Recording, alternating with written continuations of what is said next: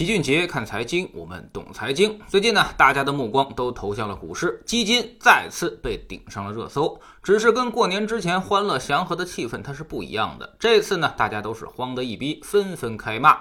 年前有一种大家被冠名为股灾式的上涨，而现在呢，上涨不见了，换来的却是连续的大跌。很多人不禁要问，为什么会这样？难道就是因为我刚刚买进去吗？股市它就崩了？你别说，还真有点关系。首先呢，这次股市大涨的罪魁祸首，其实就是涨得太快了。过年之前的一波暴涨，各大指数纷纷创出新高。从二零一九年初这波牛市已经开启，到春节之前已经运行了两年之久。沪深三百指数从三千点涨到了六千点，快翻倍了。而创业板呢，更是从一千两百多点涨到了三千四百七十点，快翻两倍了。所以这么大的涨幅，最后又是加速积累了大量的获利盘，手上有利润的心情，大家可以体会一下。嗨，是不是总想着兑换出来呢？一旦市场趋势下跌，就总想着落袋为安。那么如果都这么搞，逐渐就形成了一致性行动，反而变成了溃败。这个原因呢，是市场自发形成的，它需要调调整，寻求支撑。跌到一定的位置，做空力量也就逐渐消失了，后面会慢慢的企稳。其次呢，就是美债收益率持续上行，让整个全球市场都承受压力。发行债券需要更高的收益率，那么一定是买债券的钱不够用了。为啥不够用呢？要么是市场钱不够，要么就是有钱也不买，要么呢就是有人故意在往外卖。这次美债收益率上行，三者原因都具备。现在呢，经济宽松已经到了一个临界点上，通胀和货币贬值的预期形成，所以大家不怎么愿意再去买美债了。美债收益率一直上涨，那么对于全球资产价格会压力很大。就看美国那边是否能再出台一些预期之外的政策来应对金融市场的风险。注意，预期之外很重要，不光是那一点九万亿美元。就目前来看，登哥的存在感显然没有川总更多，所以美股那边最近也是在连续下跌的。第三，外资反向流出，美股大跌的结果就是那边的投资者也是心态不稳，一看市场逆转了，也都在拼命赎回。这其中呢，很多都是长期配置资金和全球配置资金，比如全球指数 MSCI 这种，一旦你赎回呢，那么它就会在全球市场开始卖股票，那么 A 股自然也就会撤出资金。所以我们可以仔细观察一下，只要是外盘一旦下跌，北向资金也好，还是纯外资也罢，都是反向流出的。所以，全球市场已经形成联动，除非我们自己走出强势，才能对冲掉这种影响。但现在我们显然自己心里更虚。那么有人说了，A 股从来就没硬过，其实这是不对的。至少在二零一五年那波牛市的时候，我们就走出了强趋势。在那半年里，美股其实是表现不佳的，但是 A 股却并未受到影响。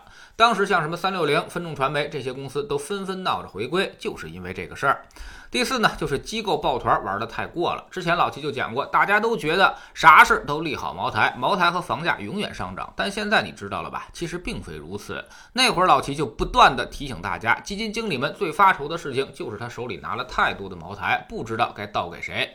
这种抱团取暖看起来是你好我好大家好，但是呢，在有人承担损失之前，其实价格都是虚假的。早晚有一天，这个价格联盟会出现叛徒，先跑的获利，而后跑的遭殃。从茅台的持仓来看，外资是最先跑的那一个。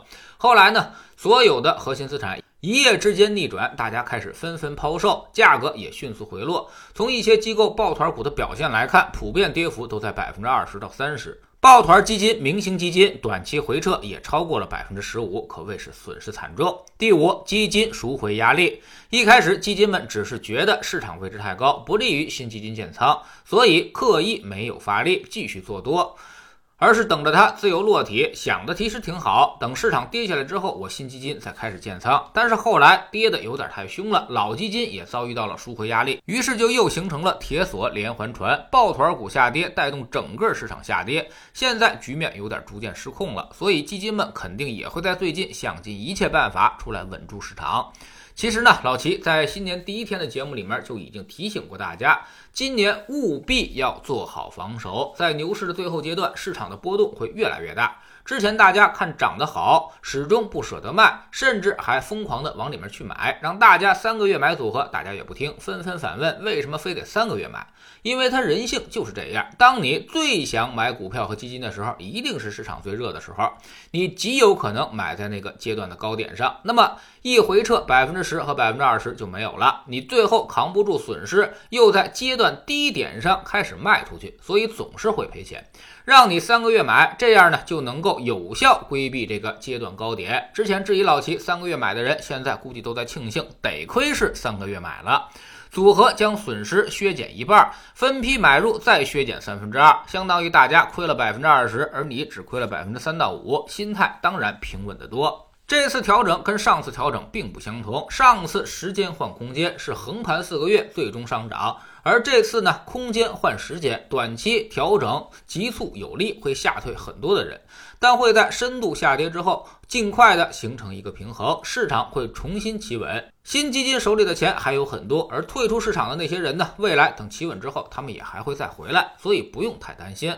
老齐总说，爬得高才会摔得狠，而这次呢，顶多算是估值中位数，远没到大泡沫的时候。更没有出现群情亢奋的局面，所以跌一下也很正常，基本上已经快跌到位了。这时候就别再做什么无谓的抵抗了，拿着你的配置，你已经比别人少赔的很多了，还有啥可慌的呢？根据最新的数据测算，截止到昨天收盘，我们今年主要让大家做的三三二二组合，其实最大回撤也只有百分之四点二三。而沪深三百已经跌了百分之九了，创业板跌了百分之十八，热门基金跌幅都已经超过了百分之二十。所以投资其实就是一场龟兔赛跑，一场马拉松。你前面跑得快一点用都没有，坚持到最后那才是胜利。如果没有按照我们的配置做，那么你最近也要尽量的死扛一下。调整幅度已经差不太多了，这时候再去交出筹码就已经显得不太划算了。耐心一点，忍耐一下。任何一次调整呢，看起来都像是腥风血雨，但是过一阵儿翻回头再去看看，却又会觉得无足轻重。投资它就是这样，首先要战胜的就是你自己的心理。有人也问老齐，为啥你最近说股市说的很少了？其实不是我们不说股市了，而是因为每天晚上我们都在说，所以早上自然也就说的少了。老齐早上的节目呢，更多以判断为主，说说宏观大趋势；晚上的投资课才是可执行的方法论和策略，手把手的教你把前两年翻倍的利润尽可能多的装到口袋里。我们总说投资没风险，没文化才有风险。学点投资的真本事，从下载知识星球找齐俊杰的粉丝群开始。新进来的朋友可以先看《星球置顶三》，我们之前讲过的重要内容和几个风险低但收益很高的资产配置方案都在这里面。知识星球老齐的读书圈里，我们今天呢就开讲一本新书，叫做《投资的怪圈》，主要讲的就是投资心理学。作者就是格雷厄姆著作《聪明的投资者》的主编，号称是世界上最懂投资者的人。为什么你总觉得自己一买就跌，一卖就涨，错过的都是大鱼？其实都在这本书里面有答案。越是到市场下跌的时候，我们越需要进行一些心理的建设。下载知识星球，找老齐的读书圈，每天十分钟语音，一年为您带来五十本财经类书籍的精读和精讲。现在您加入之前讲过的一百九十多本书，全都可以在星球读书圈的置顶二找到快速链接，方便您的收听收看。